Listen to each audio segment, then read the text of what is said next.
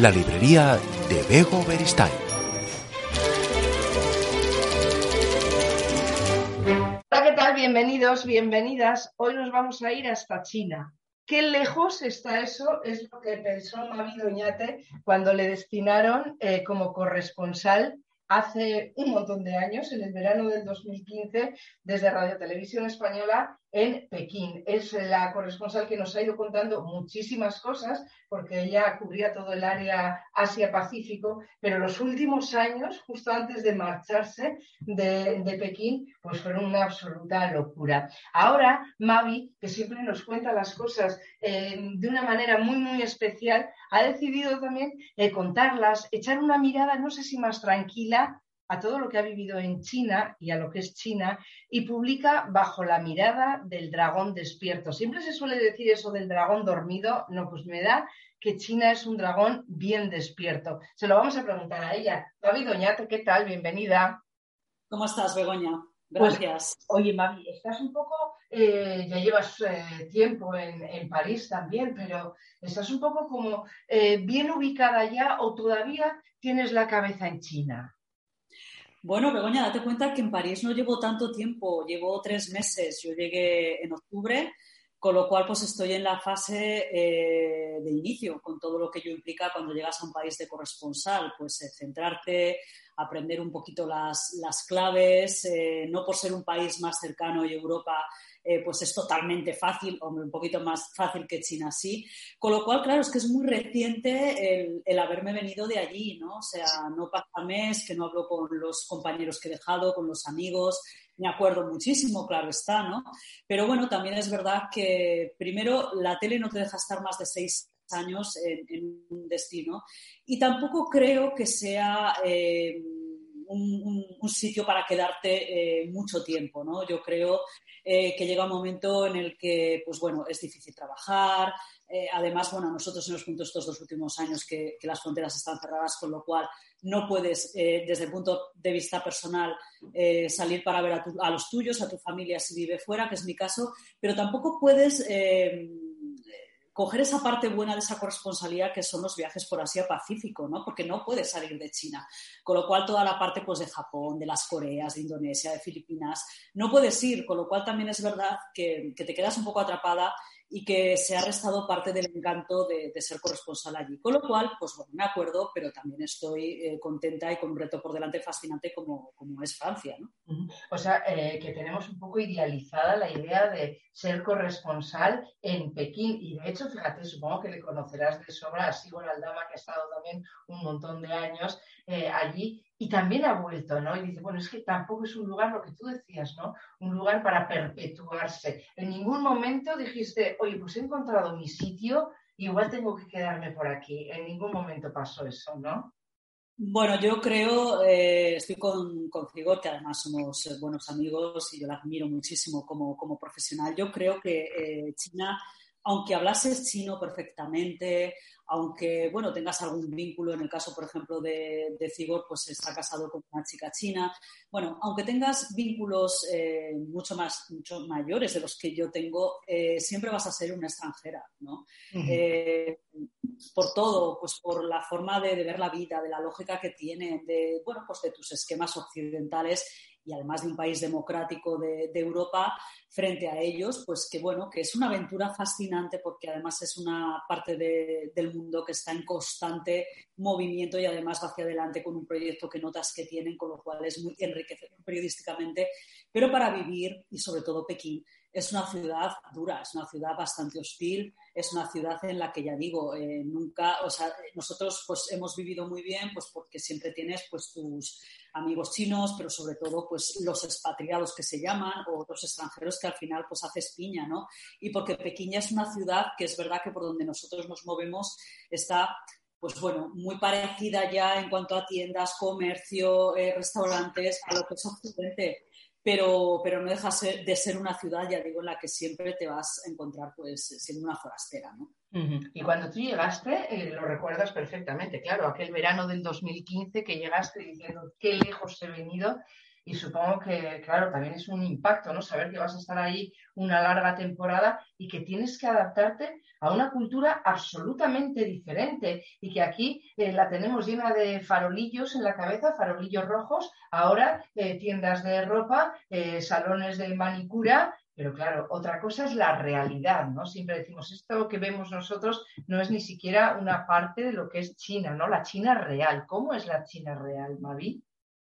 Bueno, pues la China real, lo que tú dices, primero que está muy lejos, porque yo me acuerdo esta anécdota que enlaza un poco con más enunciado la pregunta, ¿no? Yo, me acuerdo los eh, días previos antes de, irme a China, ¿no? Eh, que llegó un momento que una amiga mía me dijo, eh, te vas a China, no te mueres.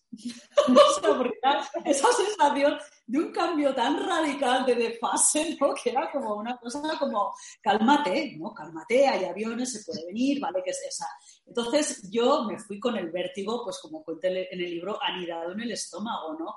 Enfrentándome a algo que, que, bueno, que había leído mucho, que había estado, porque es verdad que como turista había estado, pero otra cosa es vivir, otra cosa es contar, porque ya no es vivir, es que te tienes que enfrentar a contar la realidad y además en un país en el que no es muy amigable con la prensa y menos con la prensa extranjera, ¿no? Porque ellos lo de la libertad de expresión no lo entienden, todos los medios tienen que estar supeditados a la propaganda, al sistema de propaganda, con lo cual, pues bueno, era por ahí un, reto y después, claro, la vida, la vida que, que, es verdad que luego cuando te haces con las aplicaciones del móvil, eh, bueno, pues eh, con tus cuatro contactos, pues la vida un poco se facilita, ¿no? y luego es verdad que en estos últimos seis años Pekín ha ido cambiando. O sea, yo me acuerdo cuando llegué, pues por ejemplo, ¿no? Eh, era imposible coger un taxi, era muy difícil, te veían extranjera, no te paraban, eh, si te paraban era todo un mundo hacerte entender con ellos dónde ibas. Bueno, pues los últimos años está una aplicación que es estilo el Uber, ¿no? O sea, pero en chino y en inglés, con lo cual pones y te mueves perfectamente. O sea, quiero decir, yo creo que se ha ido facilitando poco a poco. O sea, la China que yo he vivido, porque además esto es, eh, yo cogí el testigo de las que me precedieron, eh, yo les he dado ahora a Yolanda Álvarez que está allí. Y yo creo, si yo comparo la China en la que yo me ha tocado vivir con la que vivió, por ejemplo, Rosa María Calaf, eh, o Rosa Moyó, ¿no? Pues no tiene nada que ver. Ya digo, o sea, yo creo que se ha occidentalizado, es más fácil, ¿no? Y luego, pues bueno, eh, cosas tan tópicas, ¿no? Cuando la gente me dice, ¿y la comida? Porque mira que los restaurantes, no, bueno, es que la comida que comemos china supuestamente en España no tiene nada que ver con la comida china, que es riquísima y variadísima, ¿no? Y sana, ¿no? Entonces, pues bueno, ya digo que, hay toda una serie de tópicos y es una aventura. Yo creo que todos los días es un reto. Yo, como siempre digo, aunque hubiese estado media vida más, no dejaría de sorprenderme, ¿no? O sea, porque siempre había cosas que te sorprendían y decías, no me lo puedo creer, ¿no? Bueno, pues Entonces, eh, cuéntanos, cuéntanos, Mavi, qué te sorprendió tanto cuando llegaste en el 2015 y qué acabaste dando por normal cuando te fuiste. Buf, pues mira, no los, o sea, si hago de pronto, o es que son tantas cosas, ¿no? O sea, que, bueno, pues por ejemplo, eh, ¿qué me sorprendía? Pues a la hora de trabajar ese control que de repente, pues estabas haciendo una entradilla y de repente salían detrás un set y te hacían 40 fotos y tú decías, bueno, y esto, ¿no? Y entonces me dijeron los, chinos de la oficina, bueno, es que acabas de llegar y claro, te tienen que hacer la ficha, ¿no? Y tú decías, ¿la ficha? ¿Qué es eso de la ficha? No, bueno, pues claro, que no te conocen y, aquí hay todo un entramado de informantes y entonces, pues nada, no, no, es nada malo, simplemente, bueno, pues eso ya luego lo das, incluso hasta les sonríes y les posas, ¿no? Porque dices, oye, pues ya que me saquen por lo menos, no sé a qué jefe va a ir esta, suyo esta foto, pues por lo menos, en fin, ¿no? O yo que sé, o cuando se iba a la BBC a negro, que yo pensaba que la televisión se estropeaba y era, ¿no? Que los sensores cortan porque saben que van a salir una noticia que no les gusta. O sea, cosas un poco, bueno, más del ámbito periodístico que del ámbito, pues, pues no sé, ¿no? Eh, personal. Oye, Mavi, y si tú eh, o alguien va a China como turista, eh, ¿con qué ojos tiene que mirar para darse cuenta de lo que realmente pasa ahí, ¿no? Porque no es fácil que nos llegue esa información. Mira que vosotras, vosotros lo intentáis, ¿no? Eh, darnos la información, pero allí siempre hay límites, siempre hay topes, siempre hay censores, como dices, ¿no? ¿Cómo tenemos que ir a China para intuir cómo es realmente? Bueno, yo creo que con la mirada abierta, lo primero de todo, y quitándote los parámetros occidentales de la cabeza, ¿no? No juzgando.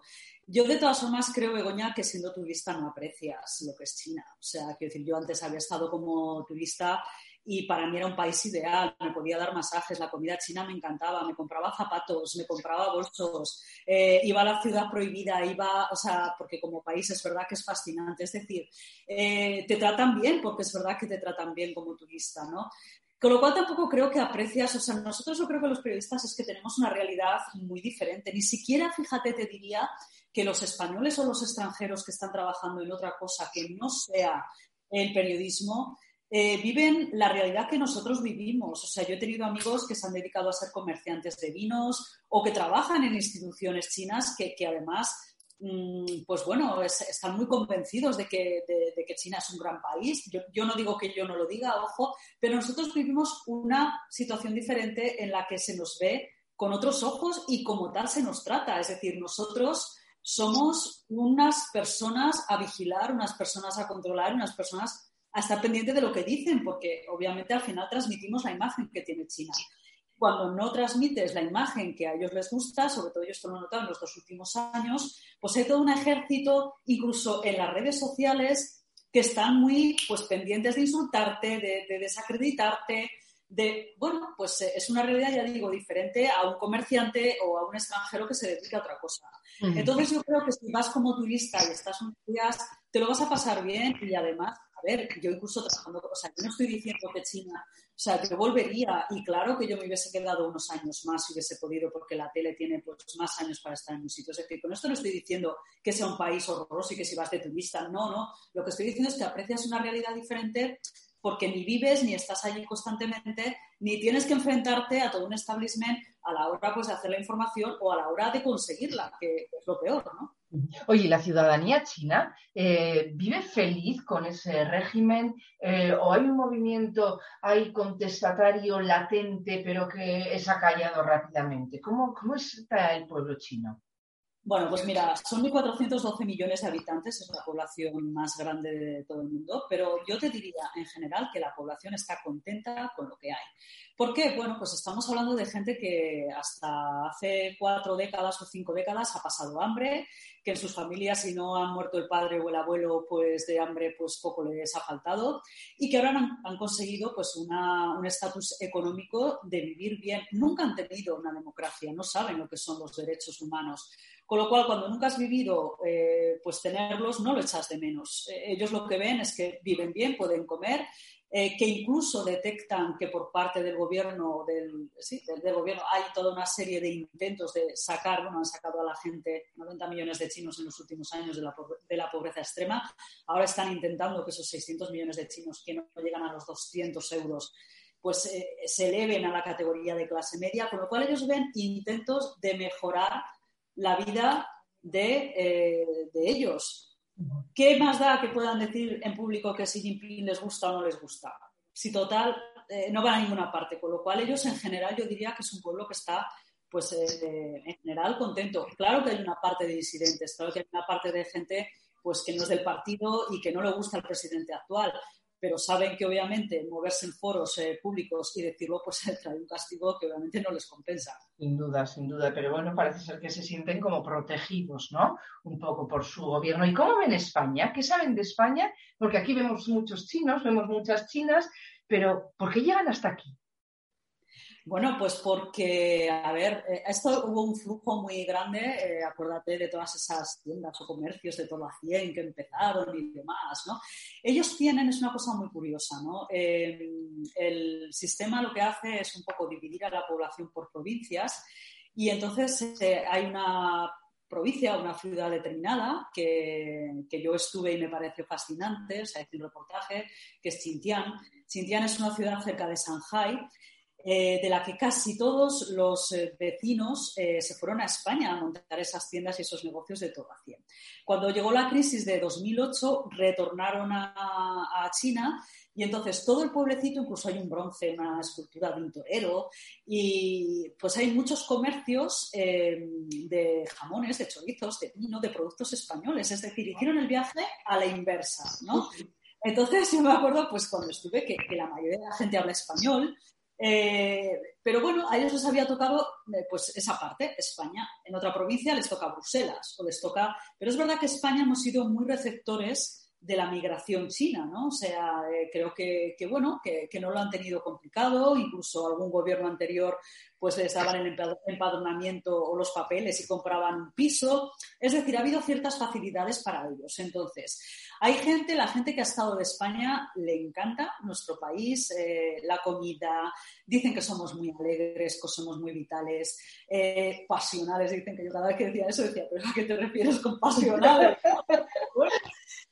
así como muy vividores y tal, ¿no? Y luego es verdad que ellos se parecen mucho a nosotros en ese sentido de la celebración con comida y con bebida por el medio, ¿no? O sea, ellos no conciben, eh, pues bueno, son un poco vascos. O sea, yo cuando voy al País Vasco porque mi marido es de allí, pues es que eh, yo creo que estáis comiendo y habléis de comida. Cierto, así, pues un poco ellos igual, o sea, están obsesionados con la comida, con cómo se hace esto, cómo se hace lo otro, y te voy a llevar a un restaurante entonces son muy vitales. Les gusta mucho también la cultura milenaria. En fin, yo creo que España y los que no han estado nos confunden con Francia, nos confunden ahí, hacen pati burrillo con Europa en general. Claro. Oye, eh, me da la sensación de que estamos hablando de un país de contrastes donde hay mucha mezcla de la modernidad y de la tradición. ¿Cómo van conjugando eso? Pues es fascinante eso y, muy difícil, ¿no? O sea, Begoña, es que tú date cuenta que estamos hablando de pues, dos escenas, ¿no? En paralelo, ¿no? En un mismo viaje, eh, Chengdu, la ciudad de los osos panda, ¿no? En Sichuan, en la provincia de Sichuan. Bueno, pues de repente llegas y en el aeropuerto ves un robot, ¿no? Y que te pide los datos y tal, y todo como muy tecnológico y, muy moderno. Y de repente al día siguiente te levantas en un hotel, te vas a dar una vuelta y llegas a un parque donde de repente ves pues, eh, a muchísima gente mayor, o sea, que están colgando como unos, eh, unas cuerdas en el parque como hojas y entonces te das cuenta que es el famoso mercado, o uno de los famosos mercados que hay en China, matrimoniales. Es decir, los padres buscan, eh, sobre todo padres de chicas, porque ya pasan de una edad y no tienen una pareja, eh, y entonces les están buscando una, un marido, un novio, ¿no? Y entonces los padres intercambian allí el currículum. ¿Y tu hija qué ha hecho? Pues mira, mi hijo tal. Entonces es curioso, ¿no? Porque dices, bueno, esto, esto es... Mira, quizás lo que me preguntabas antes, estas cosas que es verdad que al principio te chocan mucho y luego es como que ya los lo ves normal, ¿no? No es normal, claro, para nosotros al menos. Entonces, claro, eh, o, en tanto cuanto te dice una chica que está embarazada, y que ha dado a luz y que tiene que guardar el mes. Y dice, sí que es guardar el mes, ¿no? Y es, bueno, pues un mes de cuidados intensivos en los que incluso la gente que tiene mucho dinero va a unas clínicas especiales fantásticas que dan ganas de quedarse porque dan masajes para recuperar la figura y te cuidan mientras tú te vas a la piscina. Pero la gente, pues que no se puede pagar eso, su madre va a casa, no se duchan ni se bañan en un mes, para no coger frío, se, lavan con vapor, o sea, compran unas tiendas de campaña, porque se supone que el cuerpo se te tiene que reorganizar y tienes una alimentación especial y tienes unas hierbas especiales, porque son muy de beber hierbas y de la medicina tradicional. Con lo cual, pues bueno, es eso, es, una cosa como, como, muy divertida, ¿no? O sea, el, ver esas macrociudades y después incluso dentro de esas macrociudades la vida diaria, ¿no? Que, que, cada uno te dice, no, es que estoy bebiendo esto porque es bueno para el estómago y tal, ¿no? Y no sé, pues lo que es la tradición, efectivamente. Oye, y especialmente las mujeres, ¿cómo llevan ese intercambio de currículums entre sus familias para buscarles un marido? ¿Lo ven como normal? ¿Les gusta? ¿No les gusta? No, vamos a ver, yo creo que hay también, es que claro, es lo que siempre hablamos, pues hay una parte que comprenden a sus padres y que tienen que plegarse a la tradición y que son pues bueno, ¿no? O sea, ahora hay todo un problema, por ejemplo, mira, yo cuando llegué en 2015 todavía estaba la política del hijo único, o sea, no se podía tener más de un hijo, ya sabes, sino pues bueno, multas, castigos. Eh, se derogó eh, a los meses de estar yo, pero es que yo me he ido de una China en la que ahora dan incentivos para tener el tercero. Entonces, eh, y además, pues bueno, es de buen patriota tener pues un tercer hijo y un segundo hijo, ¿no? y muchas pues ni quieren, ni, quieren el primero siquiera, pues porque son chicas trabajadoras que tienen su carrera por delante y que, oye, deciden no tenerlo, ¿no? Y entonces, pues bueno, eh, al final se tienen que plegar porque los suegros, porque son de una generación más de hijos únicos antiguos, ¿no? Sus suegros, sus padres, esa presión social, pues que acaban plegándose a los deseos de los mayores, ¿no? Y no al suyo propio.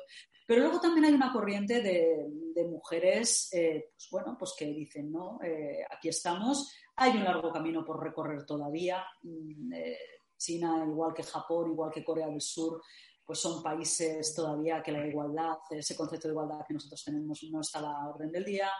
La primera ley, por ejemplo, de violencia eh, machista en China salió en 2015 y tiene muchísimas lagunas, muchísimas. Es decir, que hay todavía todo un camino por, por hacer ahí, pero yo confío, vamos, yo tengo amigas eh, que son muy avanzadas y que, y que van a, pues bueno, a seguir luchando en la medida de lo posible pues para un poco ir cambiando poquito a poquito y ganar ellas en, derechos y en, situación, ¿no? Mejor. Mavi, el libro se titula Bajo la mirada del dragón despierto. Eh, ese dragón despierto eh, por aquí nos da mucho miedo. Decimos eso de, ay, los chinos, cuidado con los chinos que se están haciendo con todo. ¿Cómo interpretas tú esa frase tan común ahora aquí? Bueno, yo creo que, que si nosotros tenemos miedo a los chinos, eh, es lo de siempre, ¿no? Eh, tenemos una parte del problema nosotros, pero ellos también. O sea, quiero decir, ellos, una de las asignaturas pendientes que tienen en esta nueva era es mejorar la comunicación y su propia imagen. O sea, quiero decir, eh, China es un país no dado a las explicaciones, es muy opaco. Entonces es como, pues te voy a poner una comparación, una persona que no acepta que, le digas algo pues eh, que no te gusta de ella y en vez de hacer por cambiar o discutirlo se cierra y te da la espalda, ¿no? Un poco China es así. Entonces, claro, estamos viendo que efectivamente ha despertado, que ellos saben que han despertado, porque yo también cuando llegué eh, tenían una posición eh, un poquito más humilde, más, no sé si humilde es la palabra, pero sí más de decir, bueno, si somos fuertes, yo no me lo creo mucho, no, no, es que ahora se lo creen. Se creen que son fuertes, se creen que son una gran potencia, se creen que están llamados a, ocupar un lugar en el mundo que si no es eh, pues de, primera, de primer orden, pues casi casi. Entonces, bueno, eh, eso efectivamente, como toda potencia grande, pues te despierta resquemores y más si nos explican, porque bueno, estamos ante un Estados Unidos que también hay una propaganda, no nos engañemos, y también, pues en fin, ¿no? Hay que echarlos de comer aparte pero bueno, en su estructura tienen una comunicación más abierta, tienen métodos eh, de canalización para llegar a entenderlos, se explican, mientras que los chinos son opacos, son poco transparentes y si no salen de ahí dar miedo, no porque haya razón para darla, pero es que cuando no te explican las cosas, pues siempre obviamente se, levantan las suspicacias y, los temores, por supuesto. Bueno, en noviembre o allá por la Navidad del año 2019, tú ponías un tuit en el que decías que eh, parecía que había una enfermedad que estaba preocupando especialmente a las autoridades y aquello se convirtió en esta tremenda pandemia. Nosotros no lo vimos venir hasta que no lo tuvimos encima. Eh, ¿Cómo fue descubrirla ahí? Pues mira, al principio con mucho, mucha incertidumbre y te diría que mucho respeto ¿no? hacia lo que pasaba, porque claro, ahora pues estamos en una fase en la que tenemos test de antígenos, PCRs, vacunas, se sabe un poquito más, pero cuando aquello estalló no sabíamos nada. O sea, quiero decir, entonces era la incertidumbre de que antes del 23 de enero, que fue ya cuando el gobierno de enero de 2020 el Gobierno central dijo, bueno, hasta aquí hemos llegado y reconocemos que hay un problema grave. Pero antes eran todo informaciones raras, ¿no? Eh, que si moría la gente, que si no moría. Eh, lo que te llegaba por internet era, pues bueno, eh, espectáculos dantescos, pero te decían, ten cuidado porque esto es del SARS de 2003. El gobierno, por otro lado, diciendo que estaba controlado. El 20 de enero ya se dijo que se pasaba de persona a persona cuando, bueno, pues aquí ya se había hecho la vida normal sin mascarilla y demás. Es decir, había cierto temor. A partir del 23 de enero, cuando ya se cierra eh, la provincia se construían aquellos hospitales, pues hombre, ya vimos que algo grave estaba pasando, ¿no? En todo momento, pues con mucha precaución. Eh, afortunadamente los chinos, pues como pasaron, ya digo, aquella epidemia ya en 2003, sabían lo que tenían que hacer y nosotros enseguida pues eh, íbamos pues con protección, mascarillas, forrábamos el micrófono, bueno, pues todo lo que luego se ha hecho en el resto del mundo, ¿no?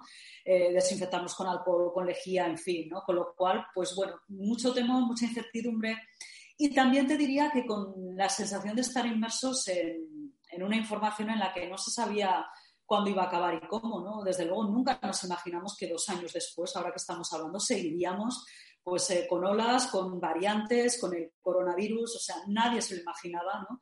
Eh, sí que vimos, mm, veíamos que cuando llegó a España o a Europa lo que iba a pasar, y intentamos advertir, intentamos decirlo, ¿no? A riesgo de que nos llamasen alarmistas y tal, pero bueno, cuando ya hay un momento que decías, bueno, no, ¿para qué insistir? Voy a insistir a las personas que quiero realmente, ¿no? Y, ya está, porque claro, decías, bueno, oye, pues ya al final te, entraba la duda, ¿no? Porque decías, pues es verdad que a lo mejor aquí, pues tal, pero no sé, en, otros sitios se comporta, pero claro, en el fondo decías, no es un virus, un virus se comporta igual en todas las partes, ¿no? Así que eso fue un poco los inicios, o sea, que temor, incertidumbre y no saber cuándo iba a acabar. Y ha sido muy difícil eh, ejercer el periodismo durante la pandemia. Lo han puesto muy complicado. Había muchas cosas que no querían que saliesen. Claro, o sea, era todo canalizado. Mira, yo, por ejemplo, siempre cuento, Begoña, que cuando lo cuento en el libro, ¿no? Cuando sobre todo llega a Europa, eh, ya lo habíamos intentado, pero todavía eh, pusimos más empeño en saber cómo se trataba a los enfermos. O sea, quiero decir, ¿qué, qué, qué le daban? ¿no? O sea, ¿qué, qué, qué usaban, qué medicamento usaban o qué, no sé, cómo... No había manera de hablar con un médico, estaban todos eh, bajo castigo, incluso al final de pena de muerte, o sea, es decir, entonces no te hablaban médicos, todo estaba canalizado por, el sistema oficial. No hay manera, o sea, cuando empezaron a decir que el virus igual había llegado a China porque empezaban a llegar envoltorios eh, de comida importada, congelada, que ahí estaba el virus, me acuerdo que pedimos eh, un rodaje. Dijimos, bueno, pues dejárnoslo ver, como no, es que es peligroso. Entonces, bajo el peligro, o sea, si China ya era difícil trabajar, el COVID les vino muy bien, porque es que era la excusa perfecta para no dejarte hacer nada. Entonces, claro, era, no, es que es peligroso, no es que el contagio, no, es que para esto necesitas, o sea, yo me acuerdo los dos últimos años que para ir a un acto oficial organizado era del orden de dos, tres PCRs, eh, cuarentenas mínimamente de 12 horas en un hotel. Es decir, claro, tenías que tener una paciencia infinita eh, para, ver, pues eso, para hacer la información y al final decías, me compensa, eh, me compensa esto. O sea, quiero decir, porque si al final lo que puedes contar tampoco es mucho, no sé, y luego pues todos los problemas, claro, era una población, que esto también es comprensible, pues estaba nerviosa, estaba atemorizada, íbamos a barrios Pekín, Wuhan, en cualquier sitio y cualquier vecino llamaba a la policía, eh, te quitaban, eh, perdías el día porque o te retenían o te cogían los documentos, en fin. Eh, fue al final, o sea, ya digo, nunca fue muy fácil, pero los dos últimos años ha sido especialmente una carrera a la paciencia. Oye, y, y, allí en China se han sentido un poco como que les mirábamos como los culpables de la pandemia. Al principio sí, eh, acuérdate, yo, yo creo que, que, sí, ¿no? O sea, que hubo eh, una campaña en España incluso liderada por el gobierno de que los chinos no eran un virus, obviamente, ¿no? Lo que pasa es que luego ellos le han dado la vuelta y entonces el, el resto del, del, virus o el virus somos todos los que somos los extranjeros, no ellos. O sea, que es que a mí también me hacía mucha gracia ese doble rasero de que os quejabais de que os mirábamos el resto del mundo como que erais los culpables y ahora, sin embargo, echáis balones fuera y os cerráis porque todo lo malo está fuera y cuando llega os contaminan, ¿no? Entonces, bueno, luego también toda esa polaridad que hubo entre Estados Unidos y China, ¿no? Acuérdate que Donald Trump empezó llamando el, el virus Kung Fu, que había salido de un laboratorio como un arma biológica. Los otros contestaban que no, que lo trajeron los soldados estadounidenses a en las Olimpiadas de octubre de 2019 en Wuhan. O sea, hubo toda una polarización en torno al origen del que nunca yo creo que vamos a saber de dónde salió, cómo salió, quién fue el paciente cero, pero desde luego políticamente se ha aprovechado, se está aprovechando y se aprovechará, que duda cabe. Bueno, ¿y cómo ha sido para ti escribir bajo la mirada del dragón despierto?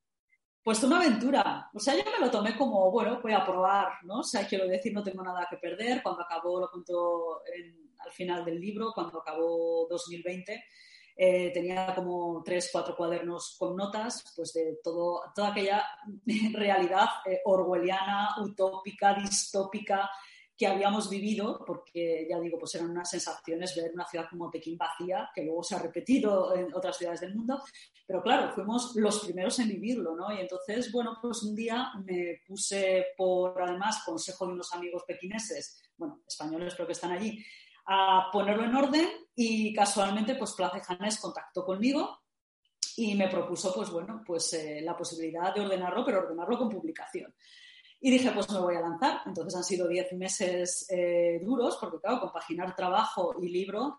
Así que mis vacaciones de verano, fines de semana, madrugones, sobre todo la parte final ya cuando lo tenía que entregar y quedaba todavía pues un poco dos capítulos o tres todavía que, que ultimarlo, ¿no? Con lo cual, pues bueno, ha sido fascinante, pero esto cualquier escritor que se ponga a escribir sabe que es fascinante, pero que también tiene su parte de dureza y que cuando acabas dices, nunca más, no me meto yo en una aventura de estas, nunca más. Bueno, pues ahora he hecho, de la vida menos escribir. espérate, espérate, porque todavía tienes muchas cosas que, que Pues la verdad es que al final ha quedado una mirada única la mirada de Mavi Doñate a cómo está China, cómo es, cómo es vivir ahí y ahora con ese salto tan, tan grande de estar en Francia, de estar en París. Y fíjate que justo eh, grabamos esta entrevista eh, cuando estamos todos un poco sobrecogidos por la imagen de ese fotógrafo muerto, abandonado durante nueve años y que al final fue un sin techo el que dio la voz de alarma de ese hombre que está ahí tirado, fotógrafo de renombre, eh, y estaba muerto, ¿no? Y nos hemos quedado impactados porque es un lugar por donde pasa muchísima gente y nadie dijo, ¿qué pasa con ese hombre, no? Hmm, sí, es un poco un símbolo, ¿no? De, la sociedad en la que vivimos, ¿no? O sea, yo ayer cuando hice la información es... Pero también es un poco la pregunta que nos tenemos que hacer, ¿no? Eh, ¿Qué hubiésemos hecho nosotros, no? Yo hasta hace cinco días bajaba de Montmartre y me encontré con un señor tirado y es lo que decía ayer Michel Monponté, ¿no? el, periodista que era amigo de este fotógrafo, decía, bueno, tengo prisa, igual si le digo algo, eh, pues en fin, me meten un follón porque viene la policía y tengo que perder toda la mañana declarando qué tal. Es decir, nos hemos vuelto muy inhumanos y no pensamos eh, que a lo mejor, pues si nos acercamos a esa persona, pues le podemos salvar la vida, porque estuvo tres horas consciente, ¿no? De nueve y media a doce y media. Con lo cual, pues si alguien, como decía Michelle, si alguien se hubiese acercado, a lo mejor, pues bueno, tendría el brazo roto o una luxación de cadera, pero estaría vivo, ¿no? Así, desde luego, con el frío y las temperaturas que hacen en París en invierno, pues nueve horas eh, tirado en la calle durante la noche, pues claro, un señor de 84 años, pues el desempeño fue fatal, claro. Te queda una corresponsabilidad apasionante, sin duda, eh, muchas cosas por vivir, un cambio absoluto de, de país, de registro, así que vete haciendo cuadernos, Mavi, para que cuando, no sé si dentro de seis años o menos tengas ya muchos, bueno, pues nos cuentes otra versión, ¿no? Totalmente distinta. A través de tus vivencias conocemos China, ojalá sigamos conociendo muchos países. Mavi Doñate, ha sido un auténtico placer charlar con una periodista como tú y te vemos en el telediario. Pues gracias, Begoña, por este espacio y nada, un abrazo y hasta que cuando queráis.